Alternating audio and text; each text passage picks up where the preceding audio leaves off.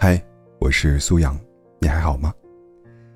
最近一段时间，很多人开始在社交平台分享自己阳的经历，刷刷朋友圈，看看微博，总能发现几个新晋阳了的朋友。当然，有一些老人、孕妇、儿童的感染分享案例，也逐渐开始在网络上刷屏。怀孕十八周的孕妇李女士，在感染新冠的第六天，出现了打喷嚏。鼻塞的症状，在第七天，她跟老公的抗原检测均为阳性。她说，发烧和疼痛是最明显的症状，因为不敢贸然吃药，主要使用了退烧贴、泡脚、热毛巾擦头等等方式来退烧。这个时候，李女士的丈夫抗原检测为阴性，她自己仍是阳性，但是不适的症状已经基本好转。还有一位宝妈。分享自己六个月女儿转阴的全过程。第一天早上，孩子突然发烧到三十八点七度，用抗原检测果然新冠病毒呈阳性。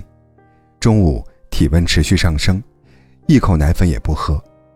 家长为了点水果补充 VC，期间一直给孩子喂大量的温水，还喂了婴儿剂量的退烧药。第二天，宝宝体温反复的高热，伴有轻微的咳嗽咳痰。家人来到儿童医院开了处方药，第三天，孩子终于退烧，不再反复的发热。抗原虽然还是双杠，但是症状明显减轻，孩子食欲变好了，可以大口喝水了，出现了腹泻等症状。第四天，孩子完全退烧，抗原呈阴性。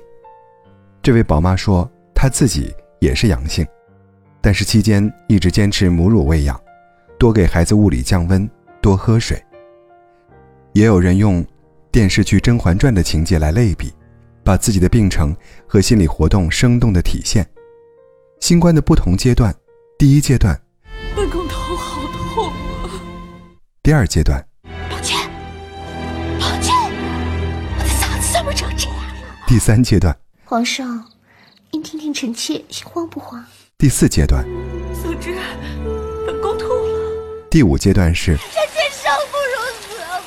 第六阶段，臣妾见您的嘴角都起皮了。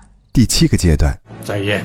这，有人调侃说，现在的社交媒体已经俨然是一个新冠病友群。也有人不理解，阳了又不是什么值得骄傲的事，有什么好往朋友圈发的呀？不少网友说，感觉整个朋友圈的人都阳了。和很多人一样，在北京的小李。最近就在朋友圈分享了自己的感染经历。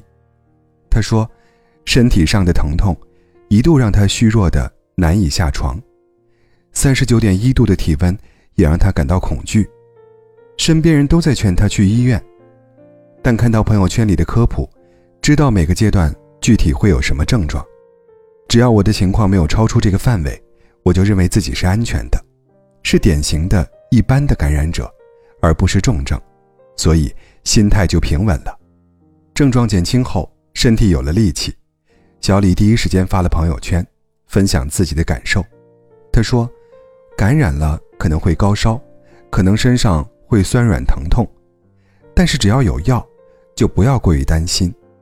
对照症状，挺过前几天，慢慢状态就会好的。”知名的企业家刘强东、王石、张兰等人，也分享自己和家人。居家对抗新冠的经历，与之前谈阳色变的氛围不同，公众人物们坦然地公开了自己的经历，讲述了自己的感受，有的人还图文并茂地向大家展示自己具体都出现了哪些症状，并且向大家呼吁提高免疫力、消除恐慌，把医疗资源留给真正有需要的人。明星自带的影响力。在这场自发的分享科普活动当中，可以带来正面宣导的作用。张文宏团队也提到，这是一个帮助大众消除对新冠恐惧的好方法。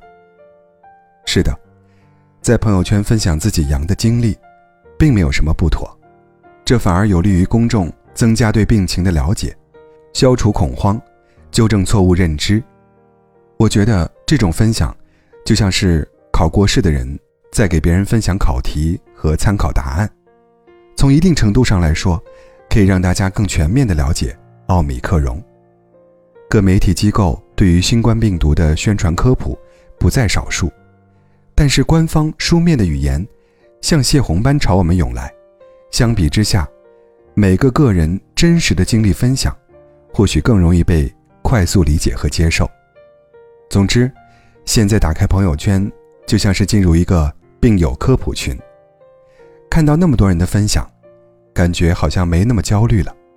希望我们今天的分享，能够让你从容应对新冠病毒。在评论区来跟我们分享一下，你身边中招的人多吗？或者你自己有什么样的经历，一起来聊一聊吧。